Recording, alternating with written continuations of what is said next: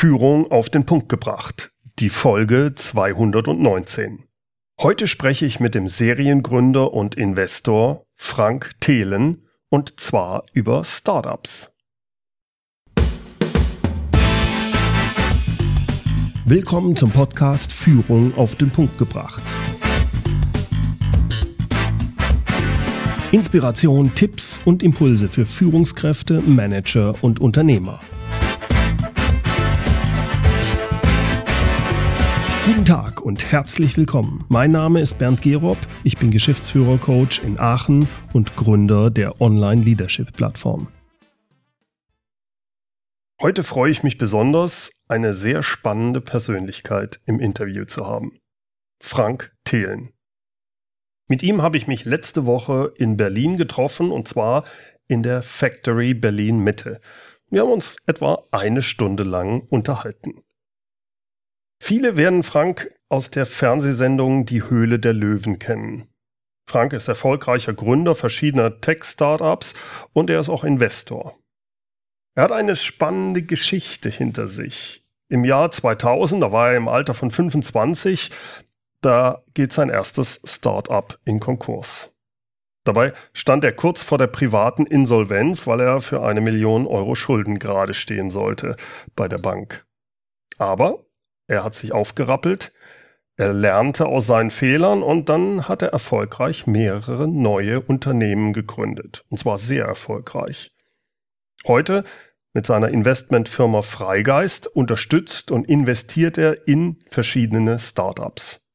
Zum einen in Startup-Unternehmen aus dem Bereich Food, also zum Beispiel Little Lunch oder Litza oder Ankerkraut sein Herz, also habe ich auch das Gefühl, schlägt aber eigentlich zumindest vom Produkt her eher so für technologisch herausfordernde, richtig disruptive Projekte aus den Bereichen Blockchain, Distributed Ledger, künstliche Intelligenz und senkrecht startende Flugtaxis. Er ist beispielsweise in das Startup Lilium Aviation investiert. Lilium baut ein Fluggerät, das vollständig elektrisch arbeitet – es besteht aus 36 Elektromotoren, die auf jeweils einen Mantelpropeller wirken. Das Ziel damit ist es, das weltweit erste Flugtaxi auf den Markt zu bringen. Und zwar sind erste Flugversuche auch schon sehr erfolgversprechend verlaufen und davon gibt es auch schon Videos. Ich habe dazu ein YouTube-Video in den Shownotes verlinkt. Frank ist der Überzeugung, dass wir in Deutschland endlich mehr wagen müssen. Wir dürfen nicht im Mittelmaß versacken, sondern müssen uns stärker mit den neuen Technologien beschäftigen. Denn ansonsten verlieren wir den Anschluss. USA und China sind da in vielen Technologien bereits führend, während bei uns noch ja, zu viele Bedenkenträger am Ruder sind und es auch zu wenige Unternehmensgründer gibt. Frank hat auch deshalb vor kurzem sein Buch publiziert. Frank Thelen, die Autobiografie Startup-DNA, hinfallen, aufstehen, die Welt verändern. Ich habe das Buch gelesen und es hat mich von Anfang an gefesselt. Frank beschreibt dort sehr ehrlich und direkt seine packende Lebensgeschichte und er bietet einen spannenden Blick hinter die Kulissen von Startups mit, wie das so üblich ist bei Startups, allen Auf und Abs, die man als Gründer so erleben kann. Aber das Buch ist viel mehr. Vor allem im letzten Drittel des Buches, denn dort beschreibt Frank, wie ich finde, sehr eindrucksvoll und vor allem auch verständlich, wohin unsere Gesellschaft zurzeit steuert, welche Basistechnologien fast jede Industrie in den nächsten Jahren verändern wird und was wir als Gesellschaft wie auch als Einzelner tun können, um da mitzuhalten. Auf den Punkt gebracht, sagt Frank, die nächsten zehn Jahre stellen die Menschheit auf ihre härteste Probe. Ich freue mich sehr auf die unglaublichen Möglichkeiten, habe aber auch großen Respekt vor der Geschwindigkeit und Tiefe der Veränderung. Ich kann sein Buch sehr empfehlen und freue mich besonders, dass er mir für meine Podcast-Hörer sieben Exemplare geschenkt hat, die ich verlosen werde. Was müssen Sie tun, um bei der Verlosung mit dabei zu sein? Hören Sie sich diese Podcast-Folge bis zum Ende an, da erkläre ich es genau. Jetzt aber hier das Interview mit Frank Thelen. Frank, investieren Venture-Kapitalgeber lieber in Gründerteams oder in Einzelpersonen? Und mich interessiert besonders, wie ist das bei dir und bei Freigeist? Ja, Genau, also ich kann nicht für, die, äh, für den allgemeinen Markt sprechen, das, das wäre, wäre für ja. mich schwierig. Ähm, ich kann sagen, was wir bei Freigeist tun und auch ich bei äh, Die Höhle der Löwen. Ähm, ich investiere viel lieber in Teams, mhm. weil ähm, ich dann ja, ja ein Team habe. Das heißt, der eine ist zum Beispiel wirklich, aber natürlich muss es ein Team sein, das sich ergänzt oder das wirklich kom komplett verschiedene Bereiche abdeckt. Und die müssen auch gut miteinander auskennen, ne? Die müssen, das, ist das, das ist das Risiko, was man hat, dass die nachher nicht miteinander klarkommen. Aber den Vorteil, den man hat, wenn man zum Beispiel den einen hat, der wirklich fürs Marketing lebt, den anderen, der wirklich für das, für das Produkt, zum Beispiel die Technologie oder die Produktion bei einem Foodunternehmen ähm, lebt. Und ähm, dann hat man den, den Operations äh, der irgendwie den Laden zusammenhält. Das ist einfach, hat eine deutlich höhere Erfolgswahrscheinlichkeit, mhm. als, als einen irgendwie äh, Superstar zu haben. So bilden wir das in Freigeist ja auch ab. Ja, wir haben mich als CEO, Product Guy, äh, Kommunikator nach draußen. Mhm. Dann haben wir einen Alex Koch, das ist unser CTO, ein brillanter äh, Technikkopf. Und dann haben wir den Marc, einen unfassbar guten Operations, Finance, Legal Guy von der, von der WRU mit dem MBA. Also so wie wir das da abbilden, können wir den Unternehmen fast überall helfen, mhm. weil wir diese, diese drei wirklich breiten Bereiche ja. haben. Und auf der anderen Seite ist das auch mein ideales Setup. Nur, das gibt es natürlich selten, ja, dass man sagt, irgendwie, äh, das sind die Traum, Traumgründerteam, äh, saubere Cap-Table und so weiter. Ja. Ähm, da muss man immer Kompromisse machen und die machen wir lieber im Produkt als im Team. Mhm. Ich hatte das auch so in deinem Buch ja gelesen, dass du sagst, das Wichtigste ist das Team das Produkt ist schön und gut, das muss natürlich auch stimmen, aber das ist eine andere Geschichte. Ja. Welche Eigenschaften brauchen die Teilnehmer, um gut zusammen zu funktionieren? Also wenn wir jetzt so ein Team haben, wie du es beschrieben hast, worauf kommt es an? Äh, das Wichtige ist, dass sie sich ähm, ergänzen, dass sie nicht, was wir auch manchmal echt sehen, drei Marketingleute da vor mir stehen oder drei WUler oder, oder drei Softwareentwickler, das ist einfach äh, schwierig. Mhm. Ähm, da müssen sich ergänzen. Dann Vertrauen. Weil nur wenn man sich blind vertraut, ähm, kann man Gas geben. Man wird durch die Hölle laufen. Mhm. Man muss sich einfach darauf verlassen, dass der andere keine Hidden Agenda hat, dass jeder alles einbringt, was er kann. Ähm, man muss auf die Fachkompetenz des jeweiligen anderen wirklich auch blind vertrauen und sagen, der hatte die Kompetenz im Legal-Bereich und der hat gesagt, wir können damit rausgehen oder der, mhm. hat die, der sagt, der Server hält und dann muss man da blind vertrauen. Also ergänzen, vertrauen und das sind die wichtigen Eigenschaften. Die optimale Rollenverteilung hast du eben schon gesagt, das ist eine ganz entscheidende Sache.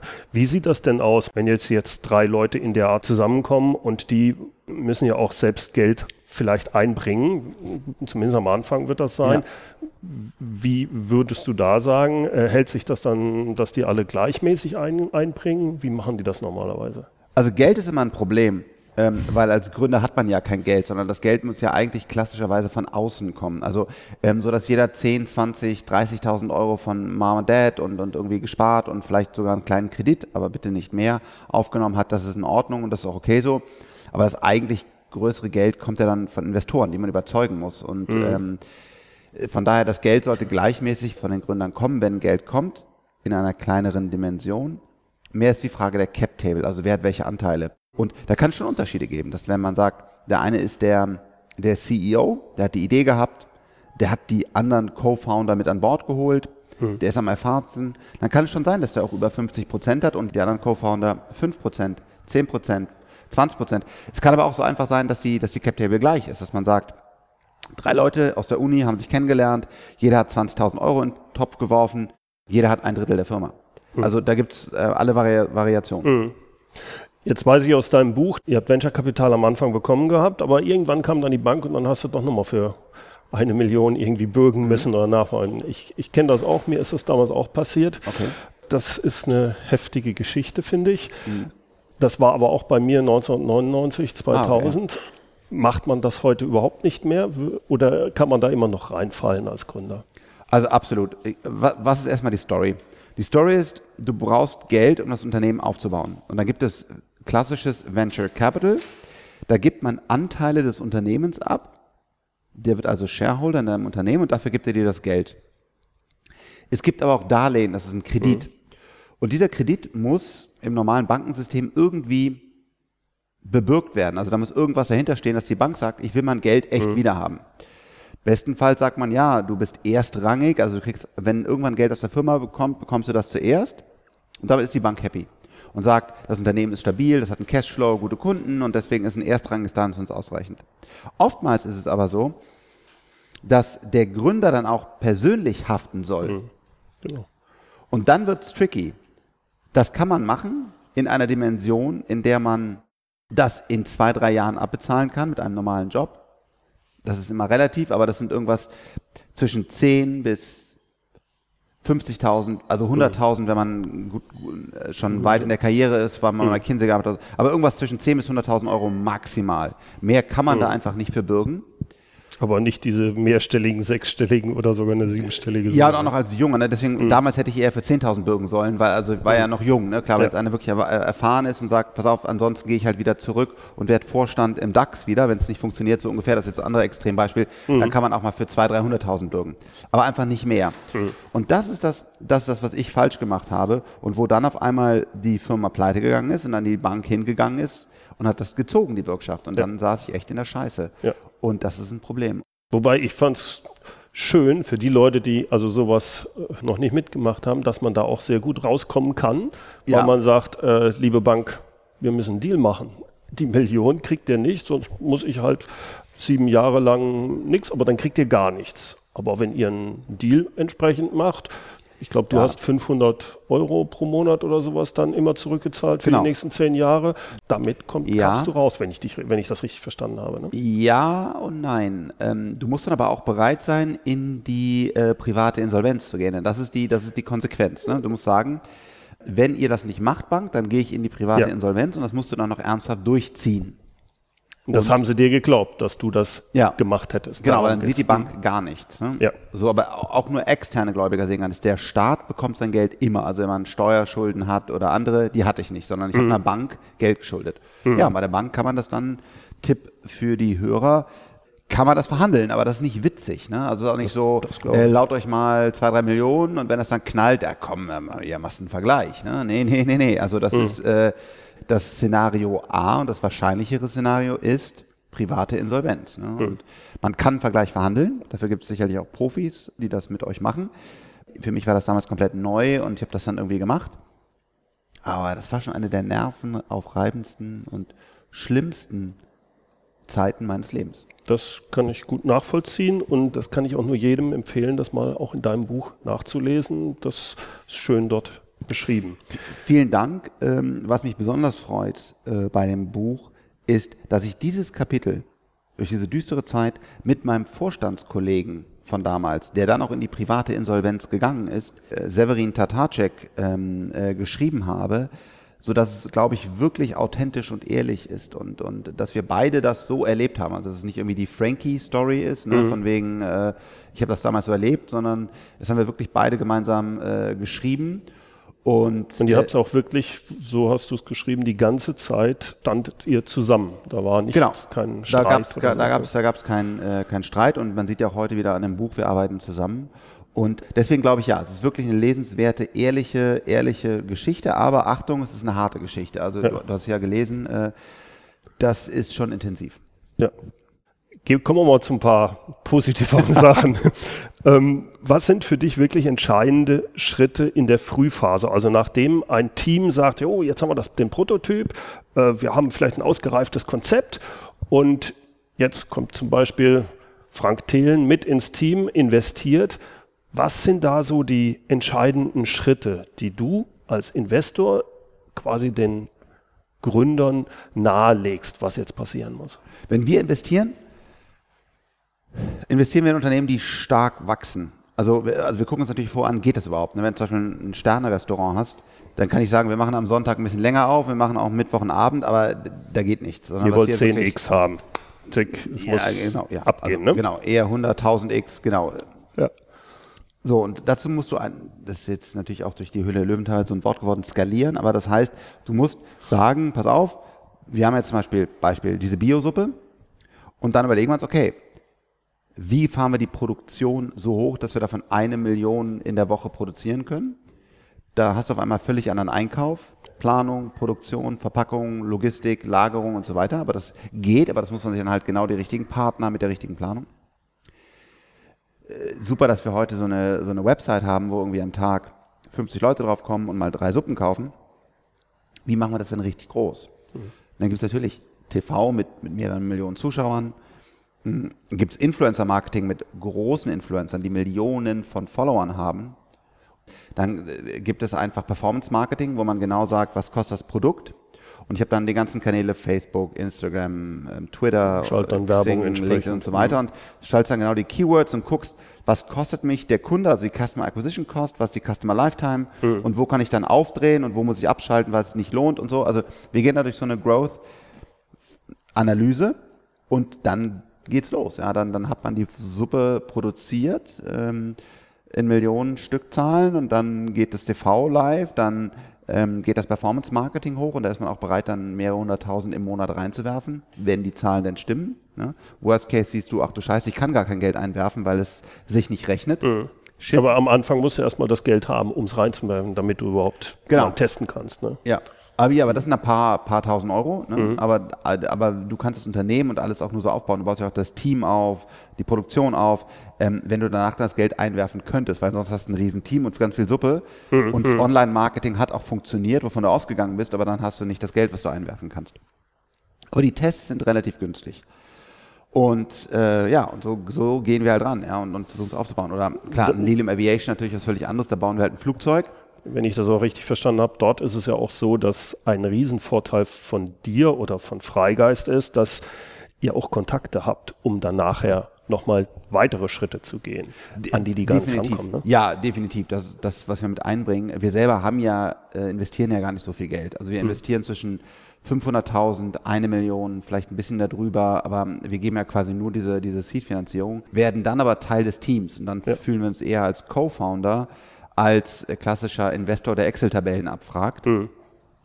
Und ja, so, so steigen wir dann ein und dann zum Beispiel bei Lilium sind mittlerweile ähm, 100 Millionen äh, Dollar investiert und das mhm. ist auch so ein Netzwerk, es ist ein, ein, ein Atomico, mit dem wir lange zusammenarbeiten, ein ähm, Prinz Max von Liechtenstein. Also wir haben ein großes Netzwerk an Leuten, die uns auch vertrauen, die natürlich deswegen nicht jeden Deal machen, den wir denen zeigen, aber die hören sich jeden Deal an so, weil sie wissen, die Jungs erzählen keinen Blödsinn. Auf der anderen Seite erzählen wir aber auch die Risiken offen. Also wir sagen nicht irgendwie, oh, guck mal hier, super geiles Ding, das Thema schnell kommt, stell nicht so viele Fragen.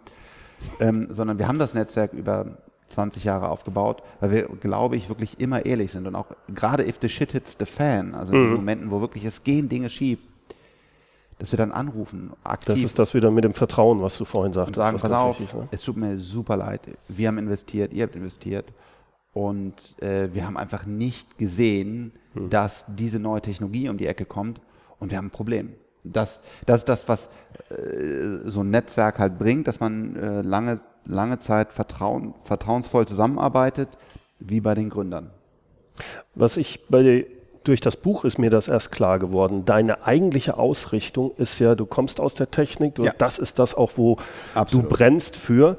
Und die Höhle der Löwen ist eigentlich eine Art Marketing, wo du zwar auch in Firmen investierst, aber dir geht es eigentlich, wenn ich das richtig verstanden habe, darum, dass mehr Gründertum in Deutschland kommt und dass du das mehr unterstützen willst und ja. gesehen hast, dass das, das funktioniert mit so einer Show. Aber dein eigentliches, das, was dich antreibt, was dir richtig Spaß macht, sind die Gründer, ja, aber von der Technologie her ist es jetzt nicht die Tütensuppe, Nein. sondern es genau. ist äh, es das ist Flugtaxi. Der, genau, oder das Flugtaxi, es ist die Blockchain, es ist Energiespeicher, es ist Quantencomputer, genau.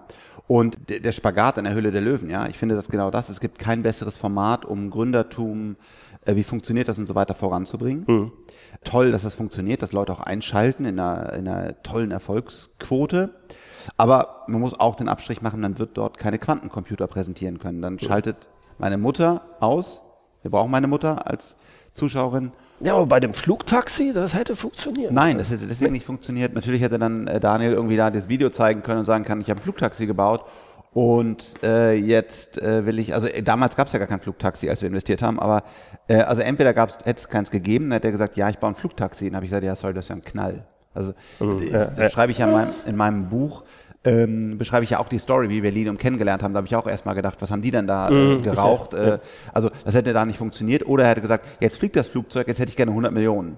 Ja, und dann wär, hätte genau, geht nicht. gepasst. Ja, Ja. Mhm. hätte ich nicht, aber selbst wenn jetzt ein Carsten Maschmeyer oder so vielleicht sogar 100 Millionen schreiben kann, kann, das hört dann auch auf, dass man das seriöserweise in einer Stunde machen kann. Ja. Dann hätte man wieder ein Fernsehformat, was auch vielleicht geben würde, oder glaube, es wird nicht funktionieren, ich bin kein Fernsehmacher, ähm, wo man dann vier Wochen einen begleitet und sagt, investiert, Frank Thelen, 100 Millionen, da, da, da, in dieses Flugtaxi. So, und dann äh, werde ich irgendwie vier Wochen begleitet, ja. Ja, äh, ja. Das, das ist aber nicht das Format. Das Format Ja. ist ja, es kommt jemand rein. Es ist eine Seed. das- äh, äh, Seed wir hören uns das kurz an, ja. drei, vier Fragen, zack, zack, zack, zack, zack, und dann wird, jetzt, wird das Investment gemacht. Und ähm, das ist einfach ein Flugtaxi und Quantencomputer und Blockchain sind, sind ungeeignet. Frank, mich interessiert, woran scheitern Startups am häufigsten? Und vor allem gibt es einen Unterschied zwischen Startups, die in den USA sind und dort scheitern, und Startups, die hier in Deutschland scheitern. Was ist da deine Erfahrung bisher? Woran, boah, woran scheitern Startups am häufigsten? Also ich, da gibt es leider sehr viele verschiedene Gründe. Ähm, ich glaube, einer, ein Grund kann sein, muss aber nicht sein, dass der, dass der Gründer und das Team nicht hart genug arbeiten. Das sehe ich teilweise, weil Okay. man denkt, Gründen ist halt so ganz nett, aber Gründen ist wirklich, und das, das ist auch wirklich wichtig, mir jetzt immer wieder zu betonen, ist 24 mal 7, ist, ist, ist eine, eine, eine, eine Herkulesaufgabe, ist so zerreißend, so intensiv. Und ähm, ich selber habe mich halt auch da, dazu entschlossen, nicht mehr zu gründen, weil ich mich zu alt fühle, weil, weil, weil ich ähm, nicht mehr diese, diese 24 mal 7 Mentalität habe. Und ich, war gestern Abend lang unterwegs, bin heute Morgen sehr früh reingeflogen, habe bereits fünf Interviews gegeben, habe mit meinem Team gearbeitet. Also ich würde mich nicht als arbeitsscheu bezeichnen. Aber ich kann halt nur noch fünf bis sechs Tage A zwölf Stunden arbeiten. Und, und da hört, ist das für mich auch schon grenzwertig mit, dem, mit dem Gründen, weil es ist einfach, gerade in den ersten Jahren, wenn man danach es aufgebaut hat und ein stabiles Geschäftsmodell hat, kann es anders laufen. Aber in der ersten Zeit ist es leider einfach intensiv. Und daran scheitern, scheitern einige Startups, aber manchmal gibt es auch Leute, die unfassbar hart arbeiten, einfach Pech gehabt haben, das muss man auch immer ehrlich sagen. Also man kann einfach auch mal Pech haben, das ist, ist leider so. Oder der Markt verändert sich, zum Beispiel ich gehe jetzt in einen geregelten Strommarkt und auf einmal ändert sich das Gesetz oder es kommt irgendein neues Förderprogramm und das bringt den ganzen Markt durch, also irgendwelche externen oder ähm, Apple bringt eine To-Do-List raus und, und du hast gerade irgendwie deine To-Do-List gestartet. Wunder, Wunderlist ist trotzdem erfolgreich geworden, weil wir ein besseres Produkt hatten, aber ehrlich gesagt, wenn so ein Apple oder ein Google oder so einmal genau dein Thema drauf hat, dann wird's eng. Also das kannst du immer noch schaffen, ja, aber dann wird's wird's eng und so. Also da gibt's leider ganz viele verschiedene. Und würdest du einen, Unterschied sehen zwischen Deutschland oder USA oder ähm, kann man da keinen Unterschied Also in sehen? Deutschland scheitern sicherlich auch mehr Dinge, weil sie nicht finanziert werden. Also weil einfach die Finanzierung fehlt, weil USA deutlich mehr Finanzierung hat. Also schon bei der Seed-Finanzierung oder erst danach? Seed haben wir, glaube ich, viel in Deutschland. Äh, das ist auch gesund, dass da eine gewisse Auslese stattfindet. Vor allen Dingen später. Hm. Also wenn man wirklich sagt, so wie, 10, wie ihr es 100 für die 100 Millionen oder drüber, da Ja. wird es dann schwierig. Da Ja, wird's da schwierig. gibt es eigentlich fast nichts, ja. Ja. Du schreibst, wer sich nicht selbst ständig disruptiert, wird von anderen disruptiert. Den Ja. Spruch fand ich sehr schön. Der ist Weil- total wahr. Ja, Der ist so richtig. was mir aber Angst macht, ist, wenn ich mir die großen Unternehmen hier in Deutschland anschaue, ob das jetzt Automobil, da passiert nicht viel. Haben die überhaupt noch eine Chance dann in der Zukunft? Das ist sehr, weil, weil dieser Satz, den du gerade aus meinem Buch ähm, äh, zitiert hast, den meine ich so richtig bitterböse ernst. Und es ist unfassbar krass zu sehen, wie ein, ein Google oder ein Amazon da vorgeht. Es wäre für, für Jeff Bezos ein leichtes gewesen, Netflix abzuschalten, weil die halt auf AWS liefen. Aber der hat gesagt, ist mir doch total egal, das ist ein guter AWS-Kunde. Und wenn ihr, liebe Amazon-Video-Leute, euren Scheiß nicht auf die Kette kriegt, besser sein als die, dann ist das so. Und dieses Killer-Gen, das macht Amazon zu diesem super erfolgreichen Dings, weil es eben nicht darum geht zu sagen, politische Spielchen zu spielen, taktisch irgendwas zu machen, sondern ernsthaft einfach immer das beste Produkt zu haben und immer die beste Technologie und dann, wenn jemand anders daneben kommt, dem sogar auch zu helfen, damit man selber sportlich bleibt. Ja, das, Ja. das ist so. Und bei einem bei der deutschen Autoindustrie zum Beispiel passiert genau das Gegenteil. Also die, die, die versuchen halt ihren Diesel so lang zu dieseln, bis auch gar nichts mehr geht, ja. Und äh, wenn dann irgendwie intern jemand versucht, ein Elektroauto zu bauen, dann wird er einfach beschossen und der wird so lang auf der Weihnachtsfeier beschimpft und keine Ahnung was, bis da einfach das Elektroauto auch noch ein wahre Geschichte, einen Benzinmotor äh, reingebaut bekommt, ja. Ähm, Glaubst du denn, dass es überhaupt möglich ist, bei einem so großen Unternehmen, was seine Stärke ja daraus bezogen hat, dass es jahrelang, jahrzehntelang funktioniert hat? Die haben ihr eigenes Geschäftsmodell.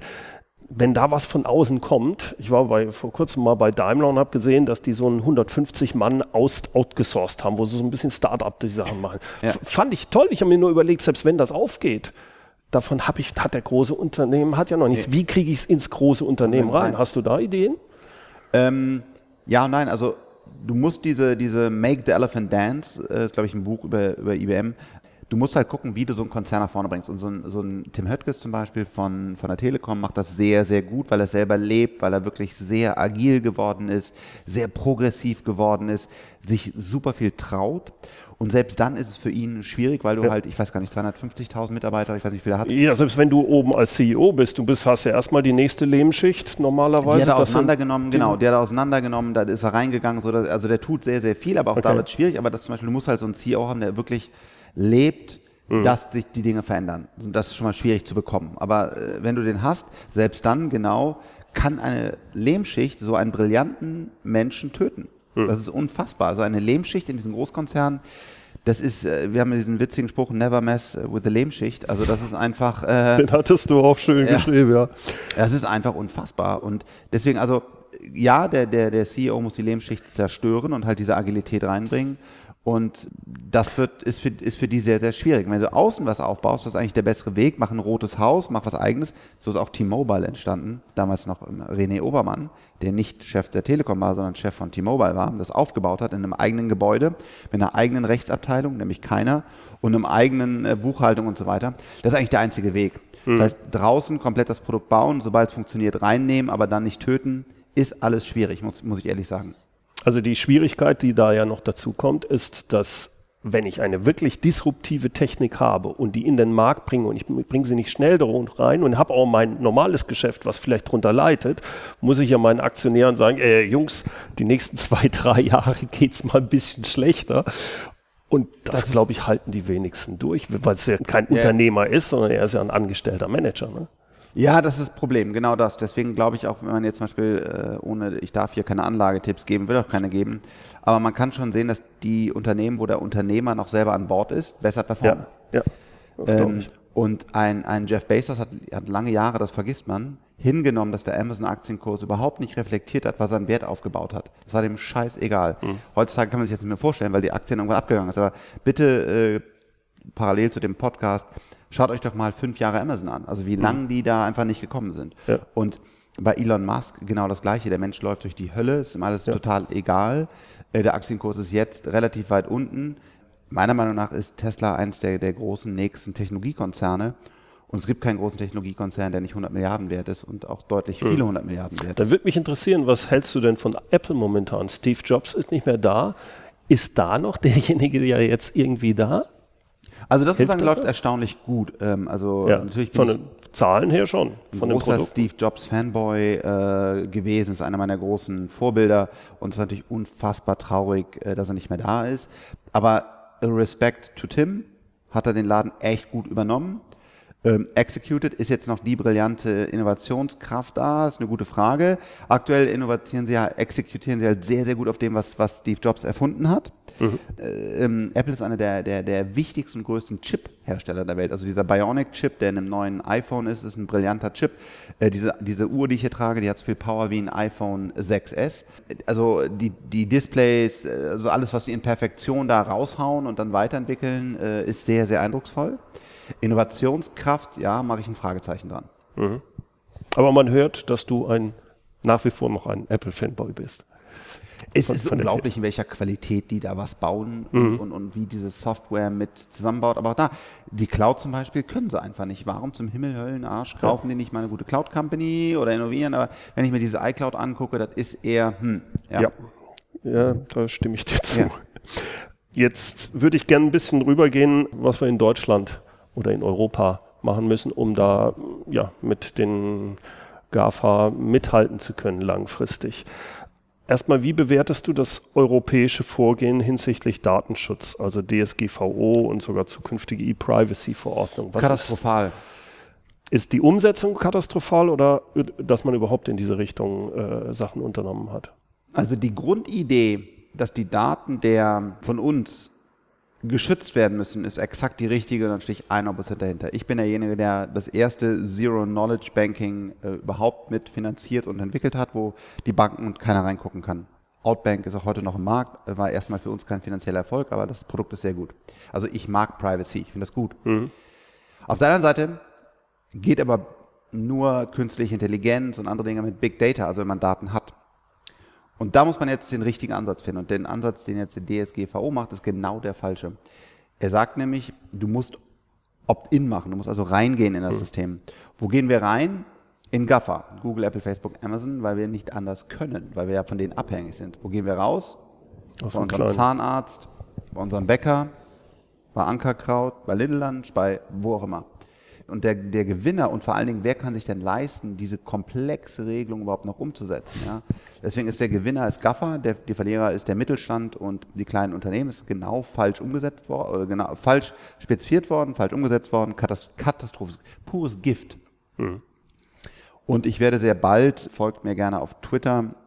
Wir werden das verlinken, auch deine ganzen Webseite wie auch äh, deinen Twitter-Kanal. Folgt mir gerne auf Twitter. Ich werde sehr bald dazu ein Papier veröffentlichen, mhm. weil, das einfach, weil mich das so nervt, dass ich ein Konzept entwickelt habe, was sehr, sehr, sehr trivial ist, wie ich eine Datenschutzverordnung so bauen würde, dass die Kleinen gewinnen die Großen verlieren und jeder seine Privacy hat. Das hört sich jetzt natürlich sehr äh, groß an, deswegen werde ich es veröffentlichen und auch einfach um Feedback bitten und sagen, Frank, äh, wo hast du denn falsch gedacht? Also wo ist denn das mhm. Problem mit dem Konzept? Aber äh, dieses Konzept werde ich bald veröffentlichen.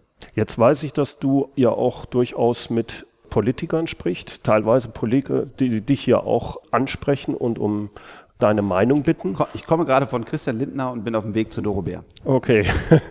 Wie siehst du die politische Landschaft? Äh, hast du das Gefühl, dass es zumindest bei einigen, vielleicht von denen, von denen du gerade gesprochen hast, verstanden wird, dass da dringend was passieren muss? Siehst du, dass, dass da was passiert? Also, das Verständnis ist besser denn je, weil wir einen Jens Spahn haben, weil wir einen Christian Lindner haben, weil wir eine, eine Doro Bär haben, einen Thomas Jatzombeck, die die Themen verstehen. Das ist, glaube ich, neu in der Politik. Aber die Umsetzung ist katastrophal. Die aktuelle GroKo zerschießt sich nur selber. Wir haben einen Merkel-Seehofer-Krieg. Wir haben einen Krieg mit SPD und äh, CDU. Frau Nahles ist eine der, der, der, der unfähigsten Politikerinnen, ähm, auch sehr, teilweise kommt sie mir teilweise echt auch aggressiv vor, du kriegst auf die Fresse und ähm, das ist nicht schön. Und dazu haben wir den großen Druck, was, was die demokratischen Parteien auch noch, noch verzweifelter manchmal handeln lässt, dass wir zwei radikale Parteien haben, die immer stärker werden, Richtung 50 Prozent laufen. Das eine ist die Linke, ist eine Partei, die gegen unsere Polizei und andere Grundthemen wirklich unschön vorgeht. Auf der anderen Seite haben wir die AfD, die einfach äh, Hitler, Nazi und andere Dinge irgendwie als, das ist ganz okay ansieht. Beides geht nicht und das sind beides mhm. radikale Parteien. Leider sind die gerade sehr stark, weil die Demokratie nicht gut funktioniert. Das heißt, wir haben auf der einen Seite gute, neue, junge Politiker, aber die sind leider noch nicht an der Macht und, und die trauen sich noch nicht, Dinge umzusetzen. Und wir brauchen jetzt dringend eine politische Erneuerung bei allem, was Angela Merkel für Deutschland, für Europa geleistet hat. Diese Frau ist unfassbar, die, die arbeitet Tag und Nacht, die, ähm, die ist hochkonzentriert. Das ist eine Frau, wenn man die mal erlebt hat, das ist unfassbar. Also sie ist wirklich mhm. eine sehr, sehr starke, im wahrsten Sinne des Wortes, Leistungsträgerin. Ja, für ein sehr, sehr, sehr kleines Gehalt. Also wirklich, wirklich stark. Aber man muss auch sagen, jetzt ist auch die Zeit für jemand Neues, der sowas wie künstliche Intelligenz, Blockchain, mhm äh, durchsetzen kann, der vielleicht nicht diese Seilschaften hat, die man natürlich auch dann nach vielen, vielen Jahren in der Politik hat, mhm. weil man auch mal Leuten sagen muss, es tut mir total leid, du stehst für Föderalismus, aber der macht keinen Sinn mehr. Du mhm. wirst deinen Job verlieren. Das heißt, wir brauchen jetzt dringend frisches Blut in der, in der Politik. Mhm. Du hast ein paar Politiker genannt, das sehe ich auch ähnlich. Da kommen Leute hoch, die auch was verändern wollen. Aber mein Eindruck ist, dass die Bevölkerung noch gar nicht da ist. Das heißt, ja, die Thema. Politiker können, ich kann Ihnen das gar nicht mal vorwerfen, weil das Großteil der Leute Definitiv. in Deutschland sehr, sehr defensiv ist, sehr teilweise auch negativ, gerade gegenüber den neuen Technologien. Da ist mehr Angst als zum Beispiel in den anderen Ländern, China und USA, wo man sagt, jetzt probieren wir das mal aus. Hast du eine Idee, wie man das verändern kann? Erstmal will ich das unterstreichen. Das eine ist natürlich war es von, von, von Doro Bär nicht ideal, ähm, direkt am Anfang äh, von Flugtaxis zu sprechen. Aber in der Sache hatte sie 100 Prozent recht, wo ja auch mittlerweile, glaube ich, alle Politiker vielleicht außer der Linken oder so ähm, ihr auch recht geben. Flugtaxi ist ein Riesenmarkt, sehr wichtig. Und sie hat damals einfach eine Menge Shitstorm dafür bekommen, dass eine Innovationsministerin über eine Transportweg spricht, der keine Emission hat, sehr sicher ist und wo wir einen Weltmarktführer in Deutschland aufbauen können. Das ist saudumm von den Menschen. Es, tut mir leid, aber Mhm. das, das ist einfach nicht, das ist nicht intelligent. Und das Gleiche ist mit dem ähm, Raketenprogramm, wie Söder das vorgestellt hat. Grafisch sicherlich völlig daneben. Also da muss man auch sagen, das war auch dumm, kann man leider nur sagen. Aber das Programm an sich, 700 Millionen in Raketen zu investieren, ist extrem wichtig, weil wir ansonsten einfach irgendwann ein Entwicklungsland werden. Und dann von so einem Kevin, äh, irgendwie so ein Nachwuchsmensch da aus der, aus der SPD zu hören, ja, wir brauchen jetzt Kita-Plätze und so, was soll denn der Scheiß hier? Äh, das ist so daneben, weil natürlich brauchen wir Kita-Plätze, aber wir brauchen halt auch Technologie. Wir kommen, des, der, der hat einfach total vergessen, warum es uns so gut geht. Weil wir irgendwann mal einen, einen Sennheiser, einen Ferdinand Porsche, einen, also weil wir Leute hatten, einen Bosch, die, die ihr Unternehmen aufgebaut haben in Technologie. Und wenn wir jetzt aufhören, das zu, zu fördern, dann werden wir, sind wir in kein Technologieland mehr und da kann er sich seine Kita-Plätze sonst wohin schieben. Das heißt, wir brauchen mehr auch Gründer, egal ob das jetzt unbedingt Start-up mit ganz groß, sondern auch einfach eine andere, diese Unternehmerdenke. Wir brauchen müssen eine ne? innovationspositive Denke, die nicht sagen, wow, das ist das böse Neue, sondern die, die das Positive sehen. Wir können Menschenleben retten. Hier ist der Deal. Der Planet ist in großer Gefahr. Und es ist egal, wenn irgendein ein, ein Präsident sagt, das ist nicht so und wir haben keine globale Erderwärmung. Ähm, das zeigt, wie dringend wir alle bei der Politik mitmachen müssen. Der Planet ist nach allem Wissen, was wir haben, in ernsthafter Gefahr. Das Einzige, was diesen Planeten retten kann, das Einzige, ist radikale Innovation. Es ist zu spät für die Grünen, die irgendwie alles verbieten wollen und die sagen wollen, ja, jetzt kann das mehr und jenes mehr. Das machen sie sogar auch noch schlecht. Aber jetzt brauchen wir leider, und ich finde es auch nicht gut, dass wir in die Situation gekommen sind, radikale Innovationen. Wir brauchen, wir brauchen Technologien, die CO2 aus der Luft nehmen. Wir brauchen ähm, 100% wieder, also verwertbare Energie, also wir halt an, anfangen mit einer Kernfusion, mit intelli- intelligenten Energiespeichern, die eben nicht Lithium-Ionen sind, weil so viel Lithium gibt es gar nicht. Sanfte Energien wie, wie Wind, Sonne und so weiter speichern können und so weiter. Wir brauchen wirklich radikale Innovation. Allein dafür schon brauchen wir das, weil ansonsten dieser Planet vorbei ist. Wir brauchen aber auch radikale Innovation in Deutschland, damit wir weiterhin uns Kitas leisten können. Und das verkennt eine, eine Linke, eine SPD und eine Grüne. Und das ist eigentlich schade, weil das ist relativ einfach nachzuvollziehen, dass genau das die Lösung ist. Und deswegen versuche ich mit der Show, deinem Podcast, äh, den wir jetzt gerade aufnehmen, darüber zu sprechen. Und äh, ich glaube, du kannst mir auch folgen. Also ich glaube, Ja, das ist nicht absolut. totaler Kram, wo man sagt, Nein. boah, was, äh, was erzählt denn jetzt da? Und deswegen genau das auch zu tun und zu sagen, das sind so einfache Argumente, die kann jeder verstehen und die versuche ich zu verbreiten. Aber natürlich, bevor man Deutschland abgeholt hat, das dauert einen Moment und das werde ich auch natürlich nicht alleine schaffen. Aber gut, äh, vielleicht kommen wir da jetzt auch nochmal zurück auf dein Buch. Was mir sehr gut gefallen hat, waren vor allem natürlich deine Geschichte, aber vor allem in den letzten Kapiteln, wo du auch über die neueren Technologien ansprichst. Ich habe nicht alles 100% verstanden, Ja. äh, aber was ich toll fand, Du hast bei jedem von dieser Beschreibungen noch einen Link. Ich konnte nicht sehen, weil ich das Buch Ja. im, im Flieger gelesen Ja. habe. Die werde ich mir aber noch anschauen, um sich da näher einzuarbeiten. Und ich würde das gerne quasi als Abschluss jetzt mich herzlichst bei dir bedanken für das Interview und kann nur jedem empfehlen, dein Buch zu lesen und dort vor allem die letzten Die letzten Kapitel. Das ist ein trojanisches Pferd, ja. Also äh, ganz vorne die Sachen, äh, mir, mir lag es auch im Herzen, meine Geschichte mal zu erzählen, wie bin ich durch die Insolvenz mhm. gelaufen und ich glaube, ich, ich habe das wirklich ehrlich erzählt. Es ist sogar sehr gut erzählt, weil es nicht ich gemacht habe, sondern äh, Christoph Schulte-Richtering, also wirklich ein sehr hochwertiger Geschichtenschreiber, der mhm. mir ganz viel zugehört hat. Wir haben gearbeitet, aber der hat es in einen Fluss gebracht, wo man es auch lesen mag. Mhm. Ja. Bei mir wäre das sicherlich unleserlich geworden, obwohl ich in, äh, in jedem Kapitel dabei war und wir es Film umgeschrieben haben. Aber der hintere Teil, das ist das, worum es geht. Mhm. Lest da diesen hinteren Teil, das Buch, weil das erzählt, erklärt, glaube ich, wirklich auf den Punkt die Zukunft und deswegen würde ich sagen, verlosen wir doch auch deine Zuhörer einfach. ein Genau, Bücher. wir haben 1, 2, 3, 4, 5, 6, 7 Bücher. Ja. Ich werde mich darum kümmern, dass ich muss mir dann noch was Schönes ausdenken. Ja. Das kommt jetzt gleich im Outro dann, ja. an wen dann diese sieben Bücher gehen. Super. Herzlichen Dank, Frank. Es hat mich sehr gefreut, dich kennenzulernen und dass du im Interview warst. Klasse. Danke für das interessante Gespräch. Soweit mein Gespräch mit Frank Thelen. Wie gesagt, Frank hat mir sieben Exemplare seines Buchs für eine Verlosung an meine Podcast-Hörer geschenkt. Wie können Sie an der Verlosung teilnehmen? Ganz einfach. Wenn Ihnen diese Podcast-Folge gefallen hat, dann teilen Sie sie doch bitte auf Facebook, LinkedIn, Xing oder Twitter. Und zwar dieses Teilen bis spätestens zum 31. Oktober 2018. Ich lasse dann das Los entscheiden, wer von denen, die diese Folge geteilt haben, eines der sieben Exemplare von mir per Post zugeschickt bekommt. Damit ich auch mitbekomme, wenn Sie die Folge teilen, bitte einfach einen Ed Bernd Gerob in den Text des Postings aufnehmen, dann werde ich normalerweise automatisch informiert, wenn Sie die Folge teilen. Wie gesagt, alle nehmen an der Verlosung teil, die diese Podcast-Folge spätestens bis zum 31. Oktober 2018 auf Facebook, LinkedIn, Xing oder Twitter teilen.